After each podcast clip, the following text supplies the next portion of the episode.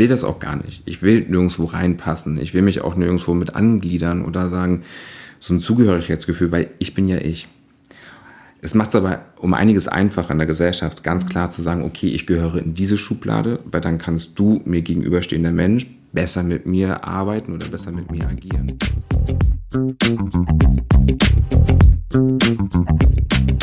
Moin zu Beziehungsweise Unverblümt, der Poli-Podcast mit den nordischen Torten Sarah und Nick.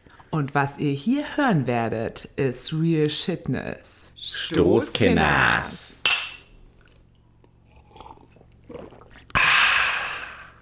3, 2, 1, ab geht er. Wir starten heute mit dem Podcast. Wir machen jetzt auch ein bisschen Pinkwashing, finde ich. Was? Pinkwashing? Ja, ich finde, wir machen heute Echt? mal so ein bisschen Pinkwashing. Sind wir so weit gesunken? Genau, wir machen das, wofür äh, wir gerade andere... Zweimal die Woche diskriminiert wurden, Ja, aber nicht wir, weil wir Pinkwashing gemacht haben, sondern weil... weil Leute, das jetzt? ja, weil Leute was vorgegeben haben, dass sie doch nicht so offen sind und tolerant sind. und auch ein sehr großes Unternehmen tatsächlich. Und wir jetzt doch sagen, dadurch, dass diese Menschen nicht verstanden haben, dass Poli zu Pride gehört, haben wir ganz klar gesagt, die machen Pinkwashing. Aber wir machen natürlich kein Pinkwashing, sondern genau, also wir setzen uns ja das ganze Jahr für Sichtbarkeit ein, muss man ja auch einfach mal sagen. Aber natürlich im Pride Month wollen natürlich auch wir ein bisschen was Schickes anbieten. Letztes Jahr haben wir auch ganz viel zum Pride e.V. gemacht, äh, zum Hamburg Pride e.V. Und jetzt haben wir heute einen Gast da. Eigentlich, also man muss ja auch ehrlich sein, Eine richtig schmucke Hecke. eine ne? richtig schmucke Hecke, Sag's, wie es ist. eine, eine richtig geile Schnitte. Nee, aber wir hätten unseren Gast auch eingeladen, wenn wir ihn auch schon früher kennengelernt hätten. Aber es passt natürlich wirklich gerade zum Pride, Month, muss man ja auch sagen. Oh, er zeigt schon Herzen. es sprudelt hier schon. Es sprudelt hier schon. Und wer es vielleicht auch schon mitbekommen hat, wir haben es ja auch schon bei Insta angekündigt, wollen wir heute über Pansexualität sprechen und dann auch noch in Kombination mit Männlichkeit ist halt auch die Frage, ist sie da oder nicht die Männlichkeit? Das werden wir heute alles rauswissen. Was ist überhaupt männlich vielleicht? Ja. Was ist Männlichkeit? Wie steht das in Kombination auch mit Pansexualität und vielleicht auch noch mit Drag? Also ich finde das ist ein richtig geiles Thema und wir haben uns sehr heute über unseren Gast gefreut, dass er heute hier ist. Und jetzt, ich habe ihn Trommelwirbel. Trommelwirbel. Herzlich willkommen, Stefan! Hey, hey. Um euch natürlich noch mal so ein bisschen auch ins Boot zu holen, ich habe euch ja auch letztens schon auch von einer sehr schmucken Hecke äh, berichtet. Eine schmucke Hecke namens Anna, wie sie ja natürlich alle bei uns heißen. Eine äh, sehr attraktive Frau, die auch hier heute quasi im Background sitzt und äh, dem Ganzen lauscht. Und über diese schmucke Hecke haben wir die zweite schmucke Hecke, nämlich den Stefan kennengelernt, weil ihr beide sehr, also ihr so richtig so eigentlich so ein bisschen so, kann man so BFF sagen? Jetzt gucke ich mir mal so, ja, und auch, ja. ich möchte euch ja jetzt nicht so Doch. labeln, aber, Nee, nee, nee, doch, ja, doch, definitiv ähm, BFF. oh, das ist richtig süß. Aber ich finde, das spürt man auch. Ja. Hat man gleich gemerkt, ja. Verbindung. In der Tat. Ja, ja. Das also ist- da ist eine das- sehr große Vertrautheit und Absolut, und das ist auch echt besonders und wertschätze das mega. Das ist schon ähm, für mich sehr einzigartig. Oh, guck mal, jetzt fließen hier heute gleich am Anfang schon Komplimente. Die erste Reihe hinter uns freut sich jetzt bestimmt auch schon. Und wir haben auch noch festgestellt, dass bevor ich Anna schon kannte, dass wir vermuten, dass wir euch ja auch schon mal auf einer Kinky Party gesehen haben. Und wir quasi über euch getanzt haben, also jetzt nicht im sexuellen Kontext. Hm, das stellt mir irgendwie auch gerade ganz schön vor. wie das Kopfkino Und wir ist. unter uns getanzt haben, wir schon so dachten, Mensch, die sind irgendwie auch ganz, äh, ganz schnuggelig. Aber wir haben euch damals nicht angesprochen auf der Party. Aber es sollte so sein, es ist Schicksal. ist schade eigentlich dafür. ja, schade dafür. O-Ton Sarah von vorhin. Ja, also ich war mir dann auch nicht so sicher. Also ich wollte da jetzt auch nicht so stören. Ja, weil die da so, kennt man sonst gar nicht so von schön dir. rumgeknutscht haben. Ja, das war einfach, ich kann auch mal sehr zurückhaltend sein und die Leute dann machen lassen. Ist auf jeden Fall eine ganz starke Seite von dir. Eine ganz starke Sache. Die eher kleiner vertreten ist, aber sie ist da. Wir haben auch heute, also was wir heute schon von Stefan gelernt haben, bevor wir auf das Thema eingehen, ist, dass es auch keltische Sternzeichen gibt. Keltisches Das Horoskop. so. Oder? Das, Horoskop. das, das keltische Baumhoroskop, Das muss man dazu sagen, genau. So war das. Und- Ich bin die Pappel. Sehr interessant. Es hat auch super gut gematcht. Ich habe es mir gerade nochmal durchgelesen. Ja, das äh, ist, äh, total cool, auf jeden Fall. jeden Und äh, Sarah, bei dir hat es ja auch einfach äh, Da- schon ganz schön gut äh, darauf steht die Linde, aber so Ja, richtig. Die Linde, genau. Ja, die saut gerne mal rum. Die saugt, die saugt gerne mal rum, habe ich gleich gesagt. Passt auch ganz gut. Ja, wir wollen jetzt, aber jetzt haben wir viel zu viel schon hier eigentlich gelabert. Wir wollen ja über dich heute sprechen, Stefan. Wie würdest du dich selber beschreiben, ähm, wenn du ein Baum wärst? Nein, ich, nein, ich es, nee, tatsächlich dich, also du bist ja zum Beispiel bei den äh, keltischen, im keltischen Horoskop Der Ahorn. der Ahorn. Und würdest du selber sagen, dass Ahorn zu dir passt? Und wenn, warum? Ja, also als ich es gelesen habe, passt es definitiv. Ich kann es jetzt nur gerade nicht abrufen, die Informationen dazu. um, Na mal ganz, um mal ganz kurz ehrlich zu sein. Weil ich habe mir von Euro nochmal durchgelesen, aber nicht meins dazu. Ähm, aber als ich es gelesen hatte, hat es auf jeden Fall zu 100% gepasst. Aber wenn ihr mich jetzt fragt, wie ich mich selber beschreiben soll oder definieren soll, dann kann ich einfach nur sagen, ähm, ich bin ich. Punkt. Das finde ich super. Dann können wir jetzt auch die Folge hier beenden. Nein, ja. Aber was wir ja auch auf jeden Fall, ähm, wir, haben, wir haben beide auf jeden Fall schon ein paar Gemeinsamkeiten rausfinden können, in der Baumkunde vielleicht auch. Du warst gar nicht auf der Baumschule. Ich war nicht auf der Baumschule, nee, Woher- aber da ging es so ein bisschen so darum. Woher kennst du das denn? doch, Oder bist du, bist du gelernte Gärtnerin? Wäre ich auch gerne geworden. Baumpflegerin. Baumpflegerin zum Beispiel. Aber da haben wir rausgefunden, dass wir zum Beispiel sehr begeistert beide von Partys oder von Erlebnissen erzählen können und andere Menschen, die vielleicht auch dasselbe Erlebnis miterlebt haben, danach denken, war ich auf derselben Party?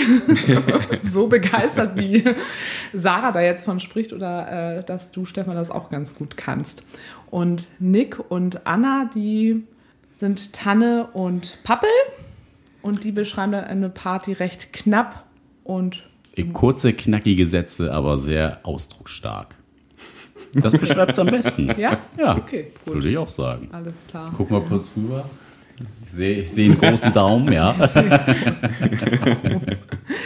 Was ich heute von Stefan, beziehungsweise wir heute von Stefan auch erfahren haben, ist, dass du ja auch gar nicht in einer Großstadt aufgewachsen bist, sondern auch wirklich sehr, ich wollte gerade sagen, sehr klein, nein, das war kleinstädtisch doch. aufgewachsen bist. Also, nee, Dorf? Klein, ja, genau. Dorf, Dorf Mi- eigentlich. Minidorf, Ja. Minidorf. Ne? Also, 15 Häuser? Genau, waren das? 15 Häuser ist halt einfach auch noch kein Dorf.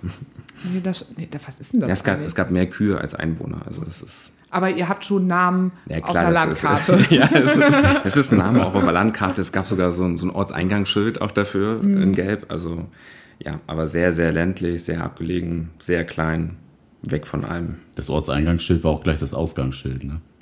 Nein, es gab auch noch ein zweites. Also man durfte einmal durchfahren. Und mit wie vielen Menschen hattest du aus diesem kleinen Dorf Sex? ähm, mit niemandem. Weil du ganz früh ausgezogen bist? Nein, weil tatsächlich ähm, mein Bruder und ich plus zwei weitere, die ein, also zwei weitere Kinder, einfach die einzigen Kinder in diesem Dorf waren. Nein. Ja, genau. Okay, und alles andere wäre dann komisch gewesen, wenn du dann Sex mit den Menschen dort ja, gehabt hättest. äh, Okay. äh, äh, Ja, und äh, nee. Und ich tatsächlich aber auch ähm, mit 17 quasi von zu Hause ausgezogen bin. Und wann hattest du das erste Mal Sex? Mit zwölf. Und Mann, Frau, nicht-binäre Person, was Ähm, war Tatsächlich damals ähm, mit einem Mann und also ich, ich würde es jetzt als sexuelle Handlung eher beschreiben. Also natürlich das ähm, gegenseitige Masturbieren und daran rumspielen. Ja, würde ich doch schon bezeichnen, dass es so die erste Erfahrung war, obwohl ich das auch im Nachgang auch gar nicht betrachte als homosexuelle Erfahrung, wie das vielleicht einige sagen würden, sondern es war einfach, ich habe etwas gemacht, woran ich einfach Interesse hatte. So quasi das klassische Ausprobieren.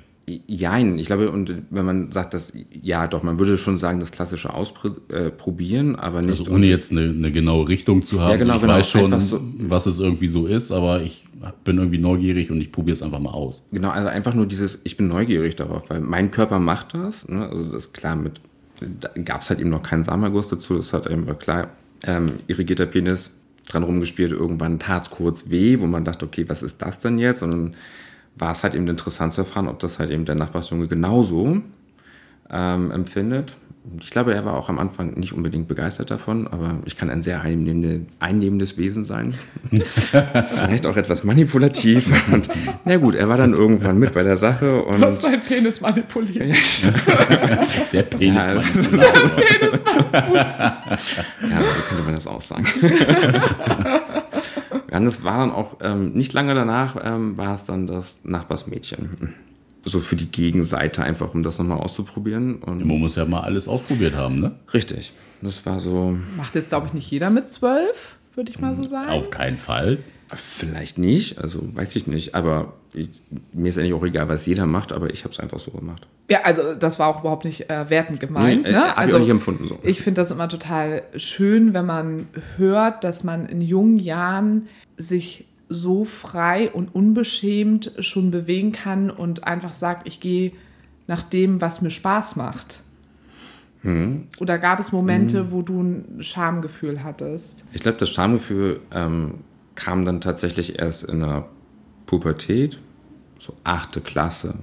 Also auch gar nicht durch, ähm, also von mir aus gar nicht, sondern dass mein Umfeld mir ein Schamgefühl aufgestülpt hat. Also dass mein Umfeld mich angefangen hat zu definieren in einer Form, wo ich überhaupt gar nicht nachgedacht habe, dass ich dann halt eben auf dem Schulhof mit Schwuchtel betitelt worden bin und dann halt eben auch ähm, Hass und Gewaltattacken erlebt habe, was ich sehr lange auch gar nicht so richtig verstanden habe, weil ich selber mich ja gar nicht ähm, in der Szene so irgendwie klassifiziert oder definiert habe, sondern mir gedacht habe, ich bin ja ich und ich mache ja Dinge, weil ich sie so möchte oder weil ich das interessant finde oder whatever, aber nicht, dass es halt eben eine gesellschaftliche Schublade dafür gibt.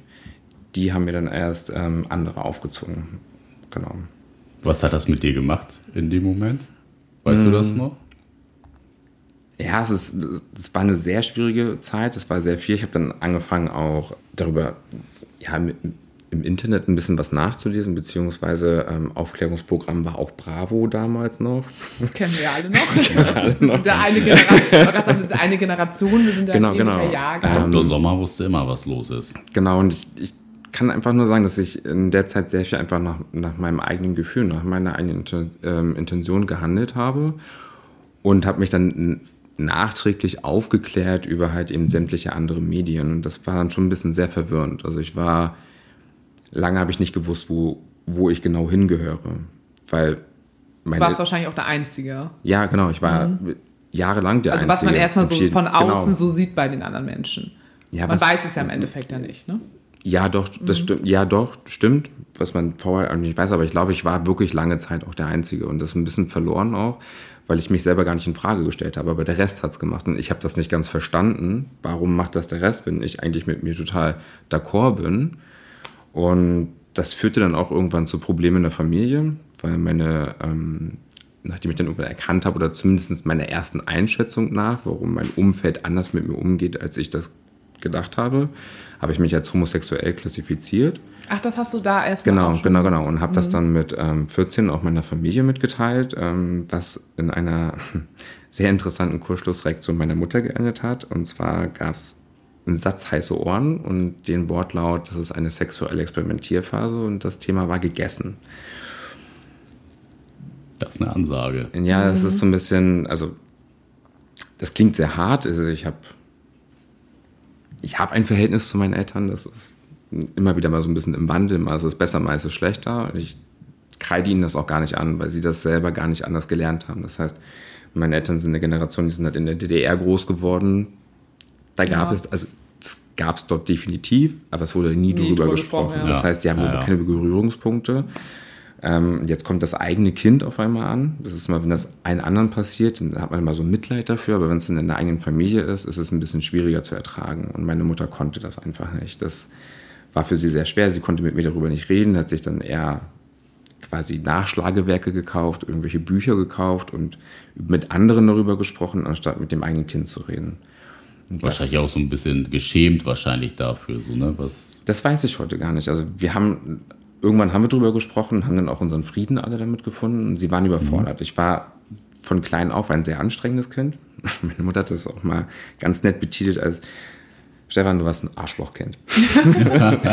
du bist rausgekommen, du hast nur gebrüllt, du warst anstrengend, du warst ähm, launisch und das, wie, wie hat sie mal gesagt, ähm, hätten wir noch ein Jahr länger gewartet, hätten wir den Bruder nicht mehr gekriegt. Weil ab fünf wurde ich anscheinend richtig anstrengend, dass sie gesagt haben, dann hätten sie meinen Bruder nicht mehr in die Welt gesetzt.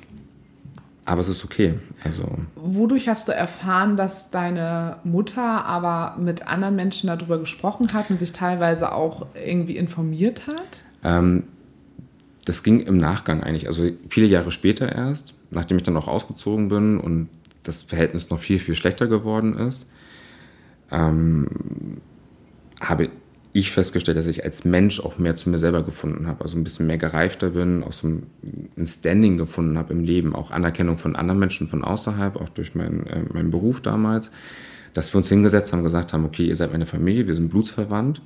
Das heißt, im Worst Case, wenn es irgendjemandem schlecht geht, agiert man zusammen. Und ich möchte gewisse Sachen aufräumen. Ich möchte für mich einfach Dinge aufräumen. Und ich möchte ein Verständnis für euch haben, aber ich möchte auch, dass ihr ein Verständnis für mich habt. Und in dem Zusammenhang hat sie mir dann halt eben erklärt, dass sie damals halt eben, anstatt mit mir zu reden, sich dann eher Bücher und Lektüre oder andere Menschen zugezogen hat. Weil Was ja trotzdem gibt es ja auch noch viel, ja eigentlich ganz, ganz Eigentlich gar nicht verkehrt ist. Also, sich natürlich, dass er mit, mit, mit dir hätte sie sprechen müssen, gar Genau, keine Frage. aber sich schon die Mühe zu machen, sich Lektüre zu holen Ja, aber- und es verstehen zu Aber wollen. falsch, ne? sie hat es ja nicht Ja. verstanden. Ja, sie, jetzt- sie hat das es, ist wieder was sie hat anderes, es, ja. es ist, das Verständnis kam dann tatsächlich erst irgendwann in mit- Mitte meiner 20er. Mhm. Und das, wir haben das, dieses Spiel haben wir halt eben jährlich betrieben. Also von 14 bis ich ausgezogen bin mit 17 haben wir das jährlich gemacht, Okay, dass ich krass, mich je, ja. jedes Jahr hingestellt habe, einmal feierlich zum Geburtstag und gesagt habe, ich stehe auf Männer. Und es kam immer die gleiche Reaktion. Es kam kein, okay, es ist jetzt so, lass uns darüber reden, wie fühlst du dich eigentlich, was macht das mit dir, wie bist du darauf gekommen? Also all die Fragen, die ich mir eigentlich gewünscht hätte, die kamen einfach nicht. Vielleicht hast du irgendwie doch die falschen Bücher gelesen. Ob sie, ich weiß nicht, ich glaube, sie war einfach mit dem Thema überfordert, weil sie gar nicht wusste, wie zu agieren. Ich bin bin der Erstgeborene, das heißt, beim ersten Kind macht man ja gefühlt irgendwie alles falsch.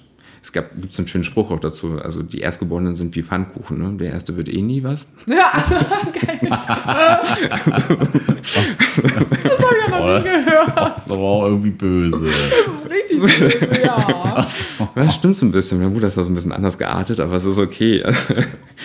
ähm, nee, und es ist, ich weiß nicht, ich kann es ihr gar nicht vorwerfen. Ich will es ihr auch gar nicht vorwerfen. Wir haben unseren Frieden damit gefunden. Ich hätte mir was anderes gewünscht, das konnte sie aber nicht. Was sehr interessant ist, dass mein Vater ganz anders reagiert hat. Er hat das abgespeichert. Mein Vater, muss man dazu sagen, ist ähm, noch größer als ich, noch ein bisschen breiter und hat ein sehr charismatisches Auftreten. Also gerade was die, die Frauen gegenüber anbelangt. Das ist immer so, wenn die ihn sehen, ist immer so.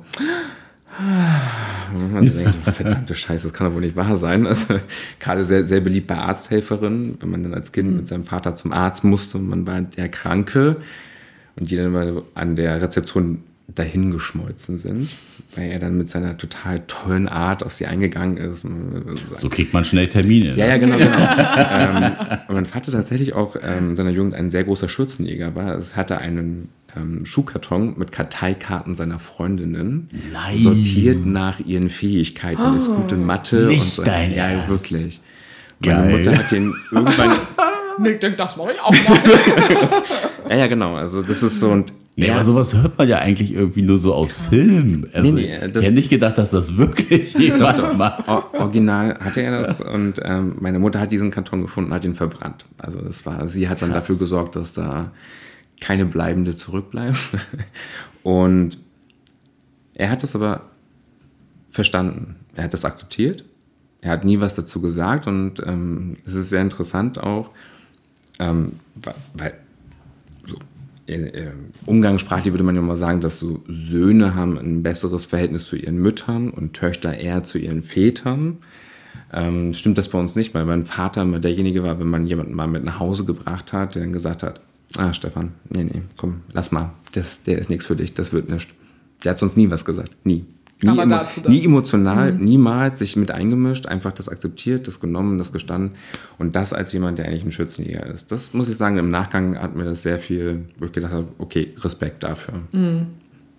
Gefahren, ey. Ja, es ist einfach immer total interessant, wie unterschiedlich das einfach ist und was das, glaube ich, auch paardynamisch dann natürlich auch immer für Eltern ist, die aus der Generation einfach kommen. Ne? Wenn die denn auch selbst irgendwie untereinander drüber geredet haben. Und das klingt ja auch so ein bisschen so, als wenn deine Mutter ja eine sehr große Erwartungshaltung gehabt hat an ihren Sohn, wie er zu sein hat. Ja, natürlich. Ne? Die gab es, also es gab es, es war schon, also habe ich ständig versagt. Eigentlich danach, ich konnte es konnte es nie recht machen. Warst du auch der Pfannkuchen? Ja, genau, der, der Pfannkuchen. also, das war sehr schwierig so. Also, es war, es stand aber auch immer eine große Erwartungshaltung an meine Mutter, die jetzt halt das dritte von vier Kindern war. Wo dann auch mal, also, das war so auch von ihrer Mutter getriggert und von der ähm, Ja, Mutter ja meines Generation. Vaters. Die genauso, ne? Ja. Das ist, ich war dann der erste Enkelsohn von der einen Seite und das, das, wie, wie, wie stand das so schön ähm, im Fotoalbum? Der Stammhalter. Ja, damit haben sie sich alle ins Knie geschossen, das wird wohl nichts. ja, genau. Und das, Andere Stämme gehalten. Ne?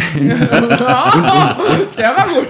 unter anderem äh, beidhändig und freischwebend. Freischwebend. Wow. Und, und das Klatschen dabei. Ne? Ja, das äh, ja. Nicht pfeifen, aber klatschen.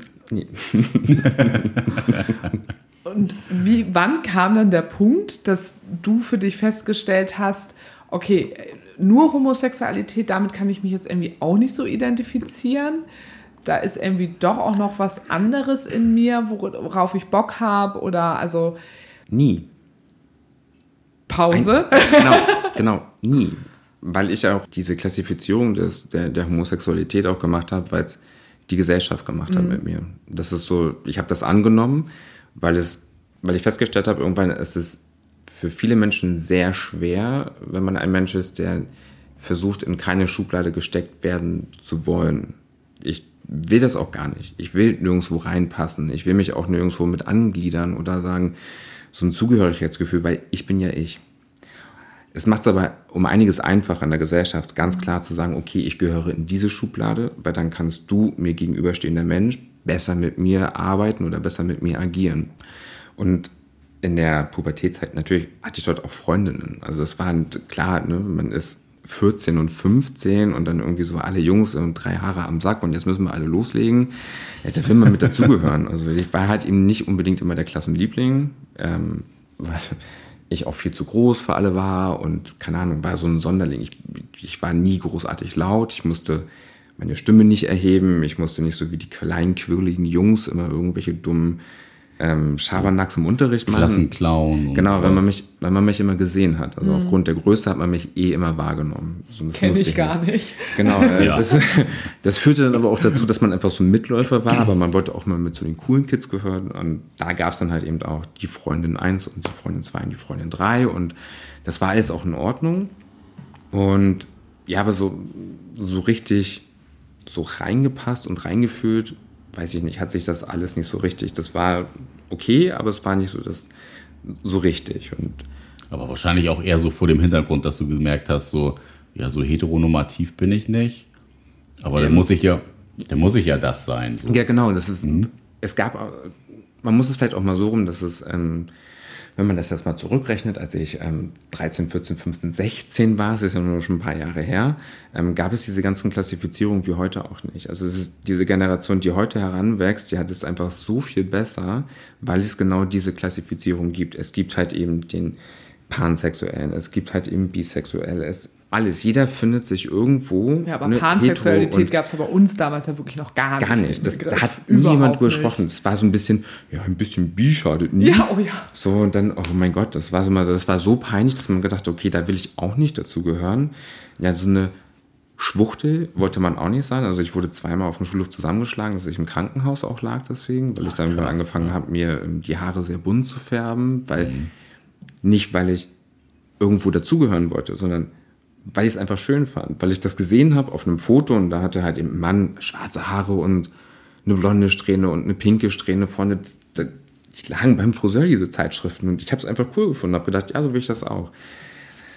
Fanden die im Osten halt einfach alle nicht so cool, weil es halt eben in keine Schublade gepasst hat, in keine Norm. Das war nicht zu greifen, es war nicht einfach damit zu arbeiten. Ja, alles, was unbekannt ist, macht erstmal Angst der Gesellschaft. Ja, genau. Ne? Ist leider so. Es ist so schade, weil, ähm, also was ich bisher so raushöre, ist, dass du eigentlich mit dem, wie du geboren wurdest, eigentlich so viel mitgebracht hast, dass du für dich selber eingestanden hast, ähm, dass du selber mit dir eigentlich im Rein warst und gelebt hast, das, wonach dir ist und dir Lust bereitet und Spaß bereitet und womit du dich wohlfühlst, aber eben dann einfach wirklich, also so wie ich das bisher wirklich einfach verstanden habe, ne, musst du mich korrigieren, aber wirklich das Problem dann einfach dadurch kam, dass das Umfeld um dich herum eben einfach totale Schwierigkeiten damit hatte, selber total desorientiert war, selber eigentlich Orientierung brauchte. Dadurch ne, schiebe ich irgendwas im Schubladen und werde dann auch noch scheiße.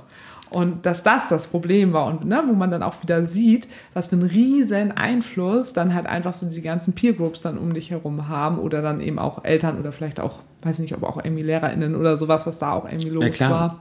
Ja? Super viele. Also wenn es das halt einfach nicht gibt, und da gab es auch diese großen ähm, Thematisierungen dazu auch eigentlich gar nicht. Es gab auch nicht so, ist glaube ich, das war das erste Mal, dass ich das gehört habe, war in meiner Ausbildungszeit, dass es in der Stadt, wo ich dann war, wo ich meine Ausbildung gemacht habe, gab es so ein, ich glaube, das hieß Rosa noch irgendwas Verband, so für Queer und Gay Community. Das war das erste Mal, dass ich sowas gehört habe, dass es dort einen kleinen Laden gab, also wirklich super winzig, wo man sich Lektüre anlesen kann, also alles ein bisschen so aufklärungsmäßig halt eben für die Gays. Das war das allererste Mal, dass ich das überhaupt gesehen habe, dass es sowas gibt, wo man so eine Kontakt- und Treffstelle auch hat.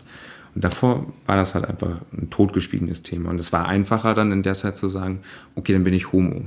Ne, bevor ich jetzt anfange, zwischen zwei Sachen so hin und her zu springen, was dann vielleicht die Leute noch weniger verstehen, weil du gar nicht zu greifen bist, dann halt eben die eine Richtung. Und bin auch jahrelang da drinnen gelaufen. Was war denn so dein sozialer Halt in der Zeit? Also hattest du einen guten Freundeskreis, der dich unterstützt hat? Oder wie warst du da so aufgestellt? Nein, hatte ich auch nicht. Gar nicht. Also ich war alleine. Es waren, ähm, ich habe sehr viel gemalt. Ich habe eine Familie, die haben, haben alle so ein leicht künstlerisches, ähm, so eine leicht künstlerische Affinität und ich habe sehr, sehr viel gemalt in der Zeit, um dann dem Ganzen so einen Ausdruck zu verleihen. Ich habe geschrieben, auch wenn es grammatikalisch nicht so richtig war, weil ich halt eben das Kind einer Deutschpädagogin bin und ich bin totaler Schreiblegastheniker. Das ist so, meine Deutschlehrer sich mal, die, oh Gott, die, die Hände über den Kopf zusammengeschlagen. ja, inhaltlich ist es eine Eins, aber grammatikalisch eine Sechs, ne? Also das, das, das läuft nicht. Ähm, und da, auch da war es wieder, nie den Ansprüchen zu genügen. Das war meine Flucht. Das war, da habe ich mich dann ausgelebt. Da habe ich mich also in, verstanden und aufgehoben gefühlt und muss dazu auch ehrlich gestehen, dass ich tatsächlich so einen, so einen richtigen Freundeskreis, wo man einfach das Gefühl hat von angekommen sein, wahrgenommen, Zugehörigkeit. Zugehörigkeit, geliebt zu werden, den habe ich erst so seit zwei Jahren. Das hat auch selbst in der Zeit, in die ich hier nach Hamburg gekommen bin, waren sehr viele unterschiedliche Freundeskreise und es- man kam immer an einen Punkt mit mir, wo die Menschen mich nicht mehr verstanden haben, wo es denen zu doll, zu viel, zu krass, zu du bist das, also immer wieder in die Kategorierung, weil ich einfach super offen für ganz vieles bin, auch ganz viel ausprobiere und ganz viel machen möchte. Weil, sorry, ähm, wir haben alle nur ein Leben, nur einen Versuch. Also, So. Let's give it a try. Ist auch immer kann mein, das sehr gut ist auch verstehen. Immer mein Ja. Satz. Das Leben ist eigentlich viel zu kurz. Genau, und ähm, wie halt eben unsere Zuhörerin heute im Background ist halt eben auch eine sehr, sehr, sehr, sehr wichtige Person für mich.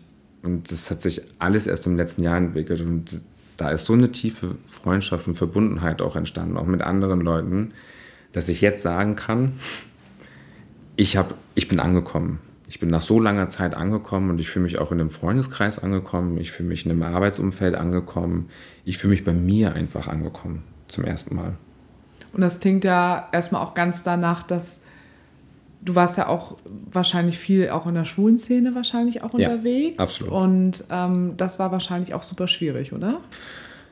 Ja, das war's. Äh, weil leider muss ich sagen, hab, also ich habe es so erlebt. Das kann für ganz viele andere, die werden sagen, nee und überhaupt nicht und ähm, sind super Erfahrung, angekommen. Ja. Ich habe aber sehr viel von den Klischees halt eben einfach auch miterlebt. Also ich bin halt eben ein sehr offener und sehr direkter Mensch. Ich bin auch ein sehr sexualisierter Mensch, das gebe ich auch gerne zu. Und ich trigger auch un unheimlich gerne und provoziere vielleicht auch das eine oder andere oder manipuliere manipulier so eine Flöte von einem Nachbarsjungen. Also wie auch immer das passiert.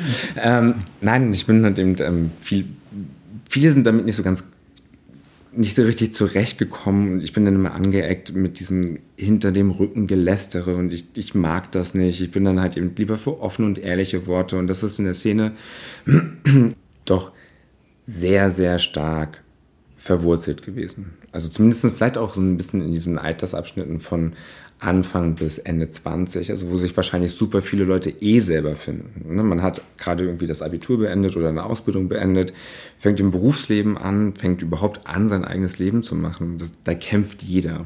Und irgendwie habe ich das Gefühl gehabt, in der Zeit einfach in so einer maximalen Ellbogengesellschaft, auch im Freundeskreis irgendwie angekommen zu sein.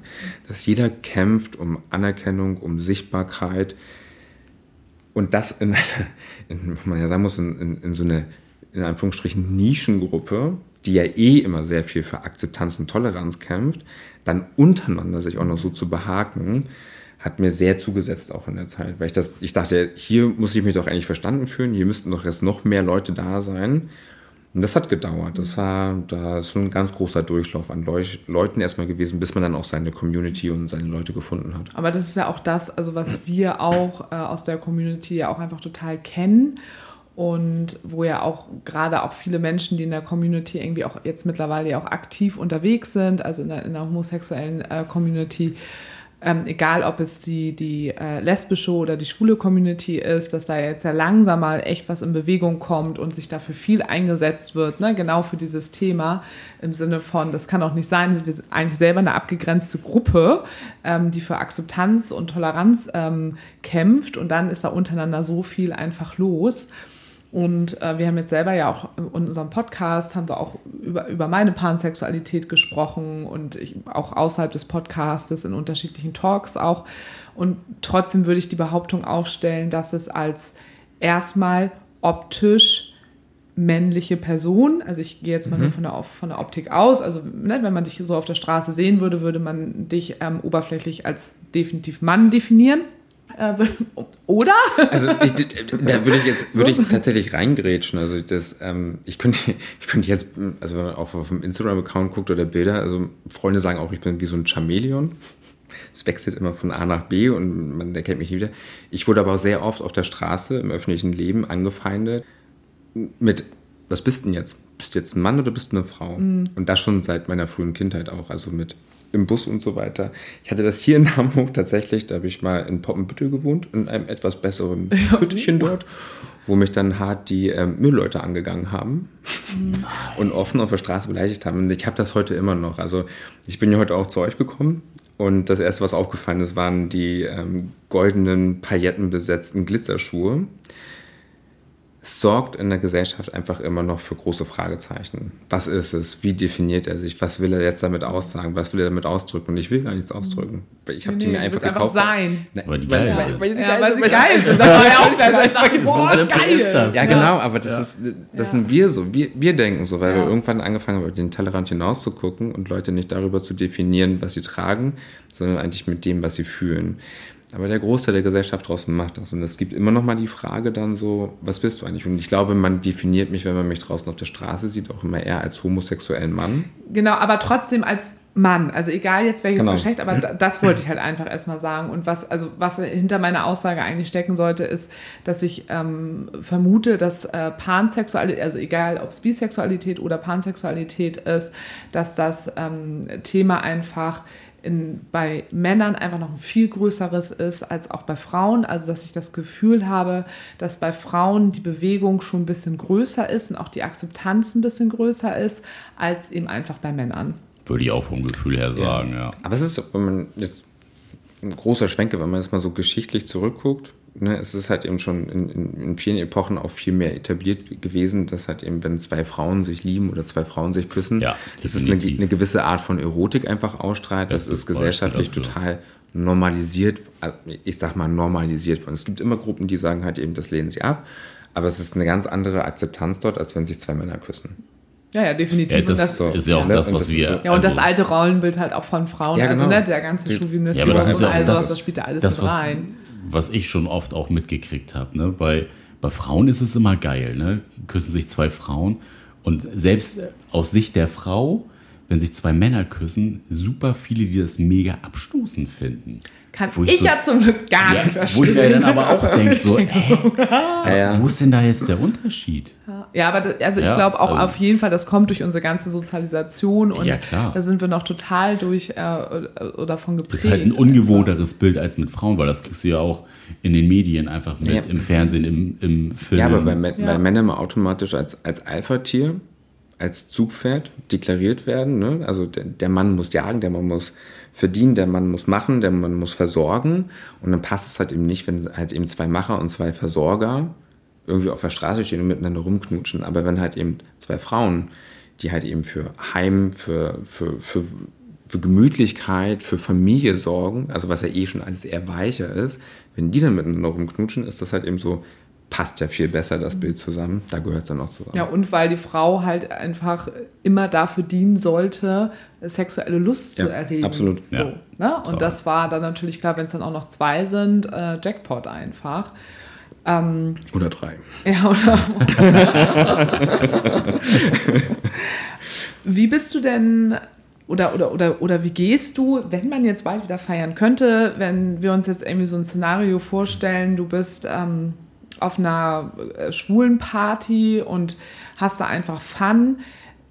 Kommunizierst du das irgendwann relativ schnell, ähm, dass du dich als pansexuell definierst oder fragen die Leute dich, das wird das überhaupt irgendwie zum Thema, gerade wenn du auch sagst, ich bin einfach ich, dann musst du es ja auch jetzt erstmal ja gar nicht sagen. Also wie gehst du damit um insgesamt? Also, oder wie gehen andere, wird man das viel gefragt auch? Oder? Also ähm, ich sag mal so, wenn man, wenn man mein Tinder-Profil äh, findet, dann steht das direkt dort drin. Ich glaube aber, dass das ganz viele Leute gar nicht lesen. Und wenn du auf eine, eine, auf eine ja. wenn du auf eine Gay-Party gehst, begibst du dich einfach in die Schublade. Das heißt, automatisch Fall. gehen alle, die dort Anwesenden, aus, dass man halt eben, dass alle im gleichen Wasser schwimmen. Und kann ich auch bestätigen. Genau, und das ist dann, ja, das ist dann aber die Frage, was will man eigentlich? Also will ich jetzt auf einer Party, also mir geht es nicht darum, das nach außen tragen zu müssen, weil es ist was ist, was ich fühlen möchte. Ja.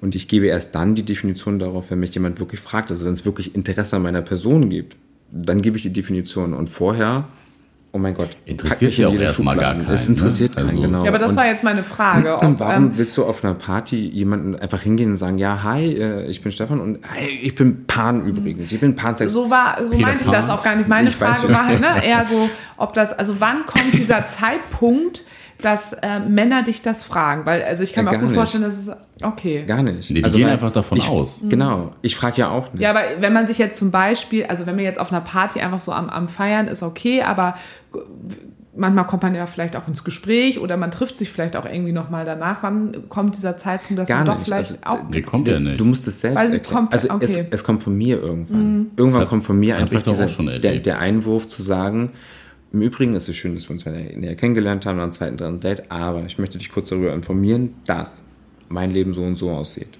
Weil und komplett dann, immer davon ausgegangen wird. Natürlich. Okay. Mhm. Weil ansonsten wärst du ja, also ja, das, ja soweit, ich glaube, soweit ist die Community auch noch nicht, ja. dass man halt eben wirklich das so wundert mich jetzt die, auch die gar nicht, aber die Möglichkeit einräumt, das, ne, oder das, selbst wenn, wenn Heteros auf Homo-Partys gehen oder auf Gay-Partys, ja, also weil, ja, weil, weil, es einfach, äh, keine Ahnung, lustige Musik ist, irgendwie quietschige, bunte Leute da einfach rumlaufen, weil es einfach Fun ist. Geil feiern, ja. die Schwulen, also mal, oder bei den Du flirtest ne? gerne auch einfach mit Männern. Ja, aber ich habe das, also ne, mal so. Echt, habe ich heute noch gar nicht gemerkt. Dazu, ich habe das, ich habe das auf mehreren schwulen Partys halt auch erlebt, also da wird halt stumpf davon ausgegangen, dass du halt schwul bist als Mann, wenn du auf der Party bist. Ja kann man ja auch verstehen. Also, ne, war wahrscheinlich zu einer anderen Zeit auch einfach so, wenn du auf einer schwulen Party bist, sind halt auch einfach nur Schwule da. Und Ja, vielleicht sich ja mal, daraus vielleicht mal eine beste Freundin oder sowas. Aber ja, deswegen heißt es ja auch Ne? äh, die Gabi. die Gabi. Jeder hat eine Gabi. Ähm, deswegen heißt es aber auch Gay Party. Das ist die Party, wo halt eben sich genau diese queere und diese Gay Community einfach genau dort so ausleben können, wie sie sind. Deswegen, Ja, das ist der eigene total. Habitat. Also automatisch geht man davon aus, dass alle in dem Pol sind. Ansonsten können wir ja, oder könnte, könnte jeder auf die Hetero-Party gehen, wo wahrscheinlich alle davon ausgehen, dass selbst wenn dort zwei Frauen nebeneinander stehen an einer Bar, dass sie beide hetero sind. Und dann gehst du als, als Mann dorthin, eine von beiden klar zu machen, und dann sagen die dir erstmal, äh, nee, das ist meine Frau hier. Ne? Wir Ja, stehen so wie ich das auf normalen Partys immer hasse, also, also nicht hasse, aber mich das immer so stört, dass auf jeder normalen Party alle Menschen von mir denken, ich bin eine heteronormative Cis-Frau, die ähm, eine heteronormative Beziehung führt. Das geht mir ja auch Ja. selber aber total Ja. auf den Sack und immer denke, oh, ich würde am liebsten mir ein Schild umhängen. Nick und ich immer schon abgemacht haben früher, lass mal lieber heute Abend so tun, als wären wir Geschwister. Was wir schon So, öfter mal was wir getan schon haben. öfters gemacht haben. So. Ähm, und, und gleichzeitig sucht man sich, ich kann mir vorstellen, dass jetzt auch so diese ganze Poly-Community da jetzt, um einen kurzen Schwenker zu machen, da auch sich heutzutage Räume schafft, wie zum Beispiel irgendwie Kinky-Partys oder sowas, was ähm, in der ganzen ähm, ja, äh, lesbischen und äh, schwulen Community halt vor, weiß ich auch nicht, wie viele Jahren war. Vor, ja, sagen wir mal, wann ging das mit Partys mit Schwulen? Okay, da habe ich mich jetzt nicht so informiert. Dass es so die ersten schwulen Partys gab in Hamburg. Weiß das jemand von euch? Boah, kacke. Hätte ich mich jetzt echt mal informieren müssen. Aber trotzdem ist das, sagen wir jetzt mal so, vor, weiß nicht, 20 Jahren. Liebe HörerInnen da draußen, sagt uns das gerne. Na, wo es ja auch erstmal darum ging, einen eigenen Raum sich zu schaffen, wo man so ein Safe Space hat, wo man ganz genau weiß, okay, hier kann ich jetzt wirklich mal so sein, wie ich bin. Hier guckt mich keiner blöd an. Und jetzt ist ja aber langsam der Wandel ja, oder, oder, oder den Wandel, den ich auch wichtig finde, dass man das wieder irgendwie auch zusammenführt, damit dann eben auch Menschen, die zum Beispiel auch pansexuell sind, da auch nicht wieder auch ausgeschlossen werden und da nicht wieder so neuer Hass einfach entsteht. Und so eine neue Schwierigkeit entsteht. Siehst du das nicht so? Also du möchtest weiterhin, dass es ganz klar gay definierte Partys gibt. Ach so, m- m- ja, jein, jein, nein, aber das, ich, ich weiß nicht, weil sie, sie nennen sich ja nur einfach gay. Aber unter, also ich würde es dann als Queer Party sagen. Genau, das wird Also genau. das, das wäre der, das schöne, da der, der ja schönere. Begriff Genau, dafür genau. einfach, anstatt nur gay. Weil gay Ja. ist das durch den Christopher Street Ray irgendwann in den 80ern halt eben wirklich als Demonstrationsmarsch ist da sehr viel aber von Männern losgetreten worden. Da sind die Frauen immer noch so ein bisschen hinten Ja. runtergefallen und ich sage jetzt mal die ganzen äh, Transgender-Geschichten ja sowieso Absolut. ganz, ganz weit weg Ja. davon gewesen. Es waren halt eben die Männer, die sehr auf sich aufmerksam gemacht haben. Und ich finde, man sollte es nicht gay nennen, sondern man sollte es queer nennen, Ja. um halt Ja, eben wirklich wäre ein säm guter Begriff. sämtliche Formen und jede Identifikation dort auch sich mit auf dieser Party eingeladen zu führen. Selbst heterosexuelle Menschen. Ja, genau. Also Ja. das wäre nämlich auch eher das, wo ich, also wo ich mich persönlich drüber freuen würde, wenn da langsam, gibt es ja jetzt auch schon, ne? Jetzt äh, Queerpool ja auch äh, Südpol und so, Queerfeld ne? Festival. Queerfeld Festival Ja. und so, dass da jetzt, ähm, das sind ja quasi, finde ich, so die ersten Schritte, wo es dazu gehört, wo dann ja auch wieder wichtig ist, dass zu Queer auch Poly gehört, So, auch oder mit zu- zur Community. wie auch Aber- zu Pride. Aber da muss ich kurz einwerfen, das ist keine, also Queerpool-Party, also wenn das jetzt die Hamburger kennen, das wird definitiv im Südpol ja stattfinden, muss ich sagen, also wenn man in der Techno-Szene bewandert ist oder viel unterwegs ist, muss man sagen, die haben alle schon seit Jahren die Einstellung. Weil dort sind Menschen Ja. einfach alle gleich. Ist- und Ja. ich, ich so, ja. liebe das. Also ich gehe Ja. super viel und super gerne auf Techno feiern, weil einfach die Leute dort, da gibt es das alles gar nicht. Dort wirst du einfach nur als Mensch und als Individuum auf dieser Party gesehen. Und man hat, man kommt mit dir ins Gespräch und dann ist es so, ach cool, und du magst das und du magst das und ich mag jenes und es ist einfach nur nett. Da gibt es gar nicht diese tausend Klassifizierungen und Ja, so jeder. wie haben wir das auch Das sind, wahrgenommen das damals, sind ne? einfach nur Menschen. Und das ist so, das ist das, was ich einfach dabei liebe. Und ich würde mir das Gefühl Mehr für wünschen. jegliche, alle anderen Partys, ob das eine Queer-Party ist, ob das eine Hetero-Party ist, ob das der Schlager-Move ist, würde ich mir das Bitte. ähm, würde ich mir das einfach wünschen, dass es für die Menschen einfach ist, das ist ein Mensch, der vor mir steht. Don't give a shit. Ja.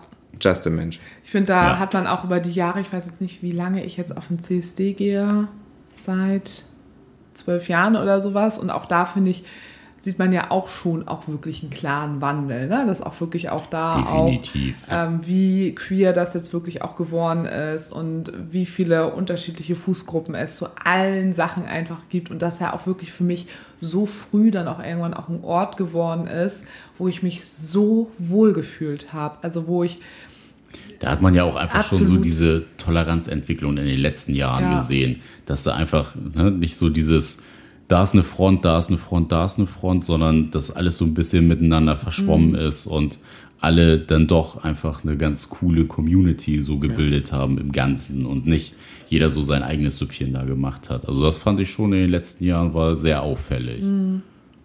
Man muss natürlich immer, also ich hatte da auch mal, oh Gott, ich hatte da mit irgendjemand, ach so genau, mit dem Mann von unserem, von unserem Kumpel, der ja auch schon ein bisschen älter ist und der eigentlich relativ ähnlich wie vielleicht auch aus der heteronormativen ähm, Gesellschaft oder, oder von, von heteronormativen Menschen, die selber auch Schwierigkeiten haben mit Generation. Und ich muss das erstmal alles neu kennenlernen und er ist selber schwul und äh, sagt aber auch, ne, ich muss das auch erstmal alles gerade verstehen, weil ich komme noch aus der Generation, ne, wo wir genau das hatten. Wir hatten da unseren sicheren Ort, nur das und immer der schöne Spruch, Lesben kommen hier nicht rein, wa? Also so ein, so ein lustiger Spruch, den wir immer mit ihm machen, ähm, der noch halt noch vor ein paar Jahren äh, wirklich an einigen Türen genauso auch war oder auch immer noch, also vor Corona ja auch noch an einigen Türen äh, an, in Hamburgs äh, Etablissement, Etablissement. das ist wieder so ein Wort, das sollte ich nicht sagen. So.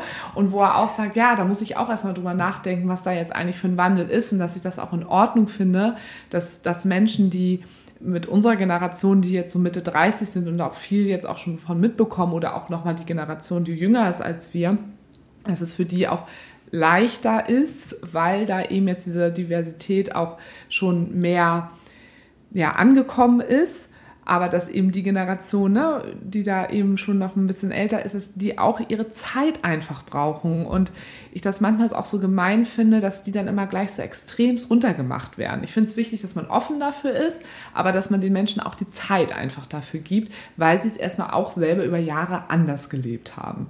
Ne, also das Was ja auch voll in Ordnung Ja. ist. Ne? Da braucht jeder so ein bisschen Akklimatisierungszeit. Ja, wichtig ist da auch irgendwie auch, auch, auch die Offenheit so. Also, und dann hast du, also um nochmal so ein bisschen biografisch bei dir irgendwie auch zu bleiben, wann hast du angefangen, zum Beispiel, dass du dich auch selber geschminkt hast? Vor drei Jahren. Ach, so kurz dann auch erst. Wodurch kam so der erste Impuls, dass du gesagt Ähm. hast, so, ah, ich will das jetzt nochmal ausprobieren und okay, jetzt irgendwie finde ich es cool. Durch einen Tumor. Ah, okay. Ein, also es war ein ähm, gutartiger Tumor im Leistenbereich, der aber sehr instabil war und kurz vorm Platzen, was man aufgrund von Ultraschallkomplikationen alles nicht so richtig gesehen hat. Und ich habe so ein bisschen die OP vor mich hergeschoben, weil wir im Laden sehr viel zu tun hatten und ich dann nicht raus konnte und ich hatte mit der ähm, Ärztin halt eben verhandelt und wir haben dann so das ganze Ding um drei Wochen noch geschoben, bis ich operiert worden bin und nach dem Aufschneiden und Reingucken haben sie dann festgestellt, das war eigentlich schon Gefahr im Verzug. Ich habe da auch sehr viel Sport noch in der Zeit gemacht. Ähm, Das hätte also jeden, jeden Moment platzen können. Das heißt also, das wäre dann halt eben nicht so schön geworden. Mit, das wäre dann auch mal kurz vorbei gewesen. Und das wusste ich halt eben zu dem Zeitpunkt nicht. Das wusste, hat man mir erst nach der OP dann ähm, erzählt. Und da habe ich lange drüber nachgedacht und habe gedacht, krass, du hast über Jahre auch, weil ich das durch mein Umfeld gezwungen worden bin, immer eine, eine ganz klare Klassifizierung zu haben, konnte ich für eine ganz lange Zeit mit den Männern nichts anfangen, mit diesen gebrochenen Handgelenken, mit dem extrem überzogenen Feminismus an Männern, wo ich gesagt habe, ich verstehe die einfach nicht, weil ich habe einen Penis, ich liebe meinen Penis und ich liebe es, mit meinem Penis Dinge zu machen als Mann. Warum müssen die jetzt wie so eine Glitzer-Uschi von links nach rechts durch den Raum wedeln und dann auch noch höher schreien als die kleine Schwester vom, vom Nachbarsjungen? Das geht doch gar nicht. Habe ich nicht verstanden. Und ähm, nach der OP war das so, ich hatte in der zur selben Zeit jemanden kennengelernt gehabt, der mir das dann quasi so beim dritten Date erzählt hat, dass er das halt eben auch als, ich will jetzt nicht sagen als Hobby, sondern als Passion und Leidenschaft hat, dass er als Drag unterwegs ist. Und dann war ich auf einmal mit so zwei Sachen konfrontiert, mit denen ich mich auseinandersetzen musste. Und dann habe ich gesagt, so Stefan, bist mal jetzt kurz im Leben von der Schippe gesprungen. Give it a try. Mach's einfach. Und dann habe ich ihn gefragt, ich habe gesagt, okay, äh, ich finde es total cool, zeig mir das mal. Dann hat er sich von mir geschminkt und habe ich gesagt, ich möchte es auch machen. Und da ich diese Affinität ja schon in meiner ähm, Jugend zu, zum Kunst und zum Malen hatte, war das für mich wie so ein bisschen Therapie. Also mir hat dieses Anmalen des Gesichtes viel, viel, viel mehr Spaß gemacht, witzig, dass du das so als, das, raus, als das rausgehen. Ich habe es dann auch, er hat es mir dann gezeigt und hat mich dann ein bisschen verflucht, weil er meinte so, mein Gott, du hast so ein so fucking androgynes Gesicht, das funktioniert super als Frau. Du musst nicht viel ausgleichen. Nee, ich, das, das muss, den Rest musst du alleine lernen. Dann habe ich das tatsächlich über YouTube-Tutorials gelernt. Ähm, und das hatte was super Meditatives.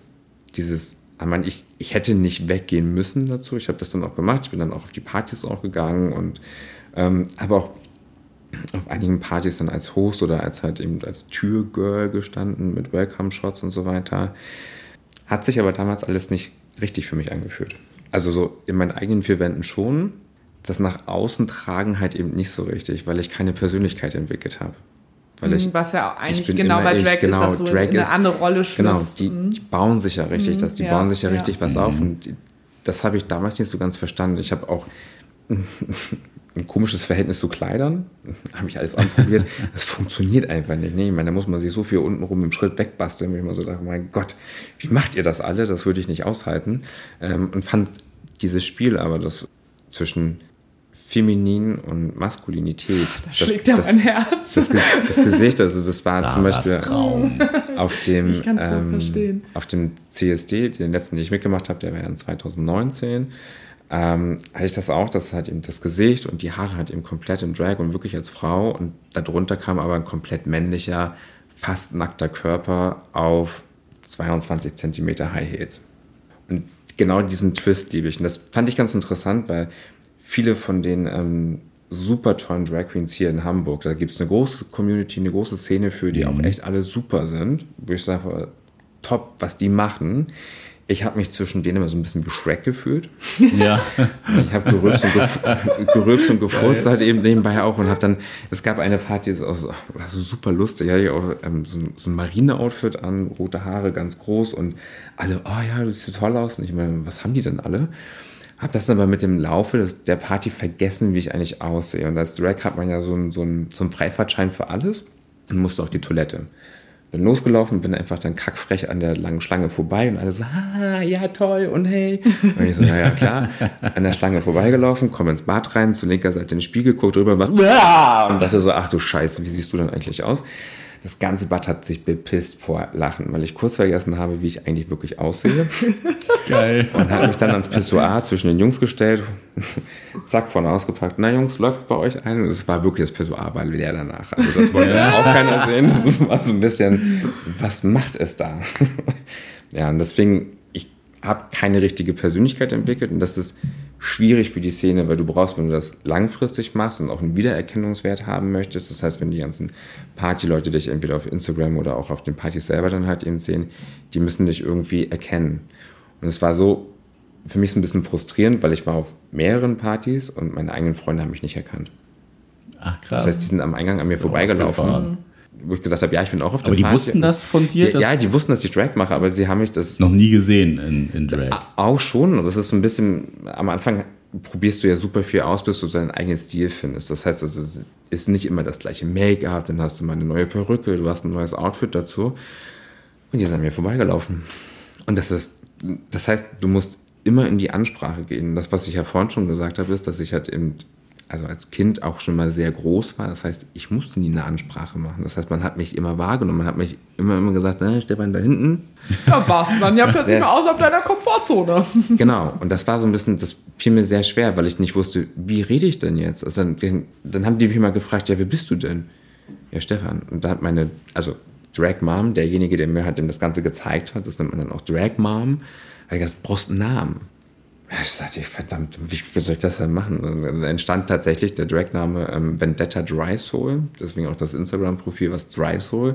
Das gab es vorher schon und dann habe ich Vendetta draus gemacht, die Blutrache der trockenen Seele.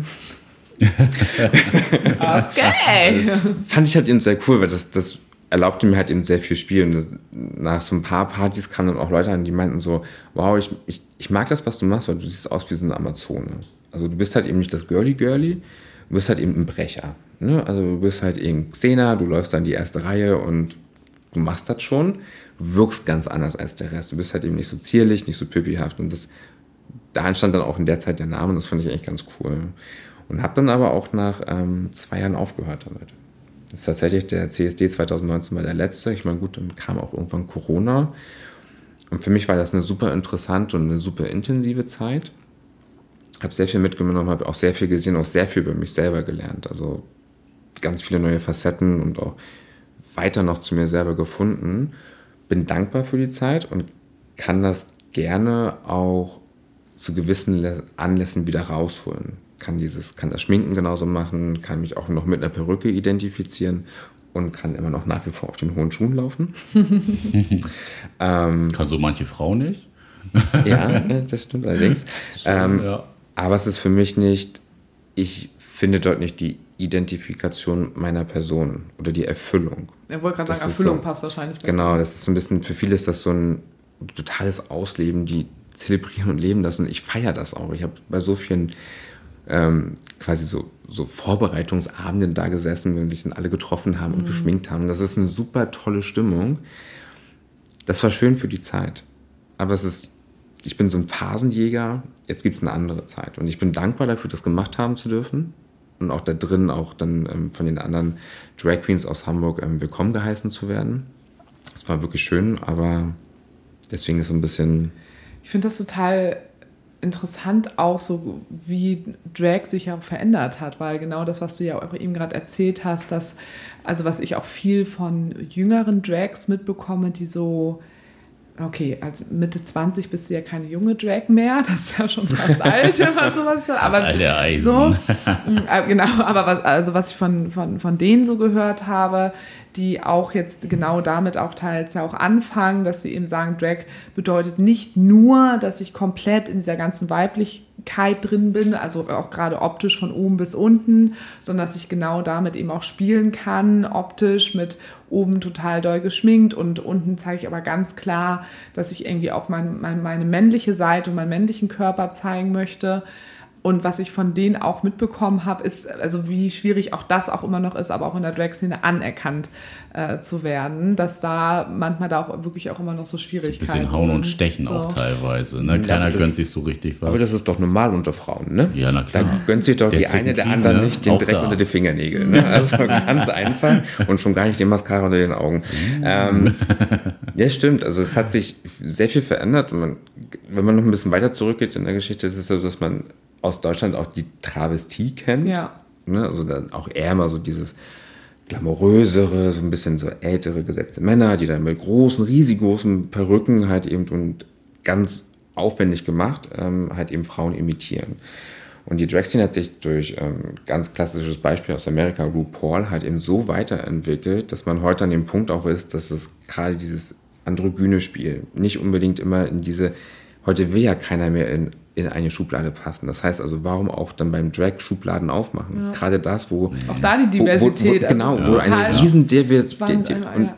es wird aber auch viel mehr anerkannt. Also das, jeder mhm. hat so, jeder findet so seinen eigenen Style, seine eigene Persönlichkeit dort drin. Und so der eigene Charakter dann so genau, ein bisschen mit Genau, und das, das finde ich so auch toll, dass die das auch untereinander alle so feiern. Also weil da gibt es halt eben keine wie die andere das ist, da gibt es gar keinen Mainstream. Das schaffen die gar nicht. Ne? Ich meine, wir können alle zu HM gehen und das gleiche Klamottenoberteil kaufen und dann sind wir alle Mainstream. In der Szene geht das gar nicht, weil jeder so eine ganz andere, eine ganz andere Fingerführung hat, ein ganz anderes Verständnis von Mode, von Geschmack. Kunst. Von, von allem. Ja, ist ja auch gerade das, das Geile, dass man da so ein bisschen einfach so dieses ganze Portfolio mit hat. Also wir machen jetzt einen kurzen Break oder haben einen kurzen Break gehabt. Breakdown wie Stefan das eben so schön gesagt hat, die Queen Breakout. Pipi. Breakout haben wir gehabt, eine kleine, eine kleine Pipi-Pause und nutzen jetzt quasi nochmal gerade den, den Neuanfang für das Ende weil wir eben in der Zwischenzeit. Ja, ja, für das, Ende. Ja, das, das oh habe ich schon bewusst so gesagt. Das ist König zu Ende. Der Asche, ne? Genau. Haben wir doch auch in der Folge mal. Dass, als wir in den paar Minuten, wo du hier unterwegs warst, nochmal so für uns so reflektieren konnten, dass, also uns ist ja immer bewusst, dass noch total viel für Sichtbarkeit gemacht werden muss. Das hört auch wahrscheinlich nie auf und das ist auch immer etwas, was sich je nachdem, was in der Gesellschaft gerade so passiert, auch immer wieder ähm, sehr, sehr angepasst werden muss, wie groß dafür sich eingesetzt werden muss, aber dass trotzdem sichtbar ist, dass sich in den letzten Jahren ganz viel getan hat. Also dass einfach dieses Wort von Diversity, dass man das irgendwie, finde ich, in der heutigen Folge gut hören konnte, dass wir noch eine Generation sind, die früher ganz klar mit schwul, lesbisch und heterosexuell aufgewachsen sind und diese Begriffe gab es eigentlich nur. Da kannten wir nichts mit non-binär, pansexuell, intersexuell, das kannten wir alles gar nicht. Dass wir froh sein können oder, oder dass es deutlich sein sollte, dass da auch wirklich auch schon einiges passiert ist, um ein bisschen positiv auch nach vorne schauen zu können. Und auch in der Drag-Szene, dass sich da auch einiges eben verändert hat, weil früher gab es Schwul und Transen. Also so bin ich aufgewachsen ja, in der ist Szene. So das, das ne? Große, was Absolut. man Genau. da kannte früher. Und dass es ja. da jetzt eben auch schon viel mehr, viel, viel mehr Vielfältigkeit gibt. Und da es natürlich heute oder ich das Thema ja auch eingeleitet habe, beziehungsweise wir, dass es auch um Pansexualität gehen äh, sollte, dass ich eben auch gedacht habe, krass, weil du hast so deutlich gemacht, was eigentlich für dich Pansexualität ist, ohne dass wir ja konkret die Frage gestellt haben. Und ich glaube auch, dass unsere ganzen HörerInnen das eigentlich auch wissen, was das irgendwo auch bedeutet. Aber ich finde, du hast es durch deine Geschichte super gut zusammengefasst. Aber wir hatten trotzdem auch in unserem Fragesticker eine wiederholende Frage trotzdem zu diesem Thema heute. Genau, da wurde nämlich raushauen. öfter mal darauf hingewiesen, doch vielleicht mal zu fragen, so wie definierst du für dich Männlichkeit oder was ist für dich in deinem Verständnis Männlichkeit? Ähm, gar nichts. Weil ich für mich selber kann, Geile Antwort. Ich hätte, ich hätte nämlich dasselbe kann, gesagt. kann ich, ich kann das, also ich kann es einfach gar nicht. Ich kann es in, in einem Rahmen von einer Gesellschaft, kann ich unter gesellschaftsspezifischen Merkmalen, und jetzt sind wir wieder bei den Schubladen, kann ich eine Männlichkeit ausmachen. Ich selber kann das aber nicht, weil ich Menschen gar nicht so wahrnehme. Also ich nehme einen Menschen weder männlich oder weiblich wahr, sondern ich nehme einen Mensch wahr. Also eine, ein, ein komplettes Wesen mit allem, was da Hashtag, kommt. das ist Ja, das Pansexualität. ist, das ist so. Und ob das jetzt nun, also wenn man das jetzt mal weiter ausbreitet möchte, ob das jetzt zum Beispiel ein, ein Transgender ist, der noch nicht zu 100% bei einem Mann gelandet ist und noch nicht zu 100% bei einer Frau gelandet ist, nämlich halt eben das Wesen an sich war. Oder jemand, der einfach ähm, nicht seinem, nicht seinem ähm, geborenen Geschlecht sich fühlt, aber ich sag mal keine OPs macht, der einfach sagt, okay, ich bin zwar als Mann geboren, aber ich fühle mich als Frau, den nehme ich auch genauso wahr, wie er mir das präsentiert. Und da gibt es halt eben weder Männlichkeit noch Weiblichkeit, sondern es gibt einen Menschen dahinter. Ich kann nicht abstreiten, auch ich bin gesellschaftlich getriggert, dass es so gewisse Männlichkeitsattribute gibt, die mich auch triggern. Ne? Also bestes Beispiel ist Aquaman. Jason Momoa. Ach Gott, oh Gott, oh Gott, klinge doch an meiner Tür, bitte. Das wäre auch gerade wieder gesagt. Dann hol ich mal meine Seeschlange raus hier. Ja, aber das, äh, aber das da, puh, ja, bei den, bei The Rivers of Babylon. ähm, Nein, also, also wenn wenn es um solche Themen zum Beispiel geht, also so was, was Sexualität, sexuelle Interaktion, könnte ich da definitiv vielleicht in, in gewisser Form was männlich ausmachen. Ähm, wenn es aber um mein, mein alltägliches Leben geht oder also, was ich ja ne, ein 80 Prozent den ganzen Tag auch habe, ähm, kann ich Männlichkeit gar nicht ausmachen. Weil ich selber trage Crop Tops, ich trage ähm, rosa, ich trage sämtliche Farben, ich trage Paillette, ich trage Glitzer, ich trage ähm, Lidschatten, Mascara, ähm, Puder und sonst was und finde es abgrundtief toll, zwischen den Beinen einer Frau zu landen. Und einfach zu sagen, hier gebe ich mich jetzt die ganze Nacht hin. Deswegen. Der Geber auf 30 Minuten unter der Bettdecke. ja, oder auch so, Hat genau. man mir so erzählt. Keine Ahnung, wo ich das jetzt her habe. Genau, und das ist so, und, und, und genau aus solchen Gründen kann ich gar nicht Männlichkeit richtig definieren, weil das passt für mich alles so nicht. Also unter gesellschaftlichen Normen vielleicht schon, aber ich für mich selber als Individuum kann das gar nicht definieren. Und will ich es auch gar nicht.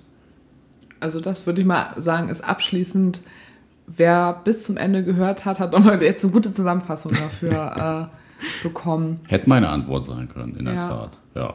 Ja, du, also man muss ja auch sagen, du probierst dich ja auch immer mehr aus. Also auch was so deinen Klamottenstil angeht. Ne? Also jetzt zum Beispiel früher, als wir uns kennengelernt haben, würde ich mal sagen, warst du noch sehr geprägt, auch so durch dieses ganze Cis-Männer um dich herum oder Cis-Männlichkeit. Voll, Durch ja. ein, äh, das war wirklich ein männlich geprägter Freundeskreis.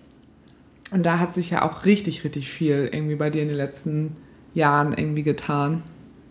Ja, auch gerade so Kinky-Partys, ne? Da hat man dann auch so ein bisschen Yeah. so sein, sein Style gefunden, wo ich dann auch so, ne, gerade Leggings finde ich halt mega geil. Einfach sieht geil aus und äh, kommt auch immer gut an. Also bisher, immer wenn ich irgendwie geile Outfits anhatte, war es halt immer auch äh, sehr Du machst positiv. es nur, um gut anzukommen, ne? Natürlich, Anerkennung. Merkst du ausschließlich. selber. Ja. Aber macht halt auch, äh, macht mega Fun, sich da so ein bisschen auszuprobieren. Auszuprobieren, Wem erzähle ich das, ne? Vielleicht wärst du heute ja auch noch geschminkt. Vielleicht, wir wissen ja nicht, was in der. Tasche drin ist. Ja, oh, was das In den, in den In drei, den in den, in, in den Obwohl, drei Taschen, weil ich ja hier was einziehe. eigentlich richtig Also, cool wäre, dass wir von Stefan geschminkt werden und dann machen wir das Foto für die Podcast-Folge. Jo, das können wir auch machen. Das ist kein Wir Thema. haben ja Zeit, ne? Wir haben ja Zeit. Jetzt müssen wir Schluss machen. Also, es find, äh, hallo? Also, äh, also ich bin gerade wieder innerlich total begeistert von meiner Idee und denke, warum schwingt da jetzt hier keiner mit? Ich habe Weiß mich noch Bescheid. zurückgehalten in meine Euphorie eigentlich. Ja, ja, das machst du ja sehr selten, aber Ich kann mich auch doch. zurücknehmen. ab und zu geht das. In diesem Sinne, ab in die Rinne. Kinders, Jetzt macht er einfach wieder Schluss. Einfach zu Ende. Schreibt uns einfach an mail beziehungsweise unverblümt.de oder bei Instagram, da heißen wir beziehungsweise unterstrich unverblümt. Denkt an Steady, da brauchen wir auch immer noch ein bisschen Unterstützung. Und Sarah, willst du noch ein abschließendes Wort, Ja, ich eine dachte vielleicht so ein bisschen, weil ich habe ja gesellschaftskonforme Manieren gelernt und weiß, dass es immer ganz nett ist, Mhm. Dass dann. man einen Gast auch verabschiedet. ja, Ja? so weit waren wir ja auch noch gar nicht. du hast einfach hier schon mal so das Ende eingeleitet. Also, lieber Stefan, Schön, dass du da warst. Es war sehr interessant, wirklich. und wir freuen uns noch auf einen bunten Abend. Oh yeah. Sehr gut. Vielleicht hört ihr irgendwann der Post. Postcast. Das ist, das sage ich so oft Postcast-Folge. Podcast-Folge, wie dieser Abend noch war. Wie diese Aftershow-Party, die wir mit Micha hatten. Ja, die war auch grandios. Tschö mit Ö. Ciao, ciao. Tschö, Stefan.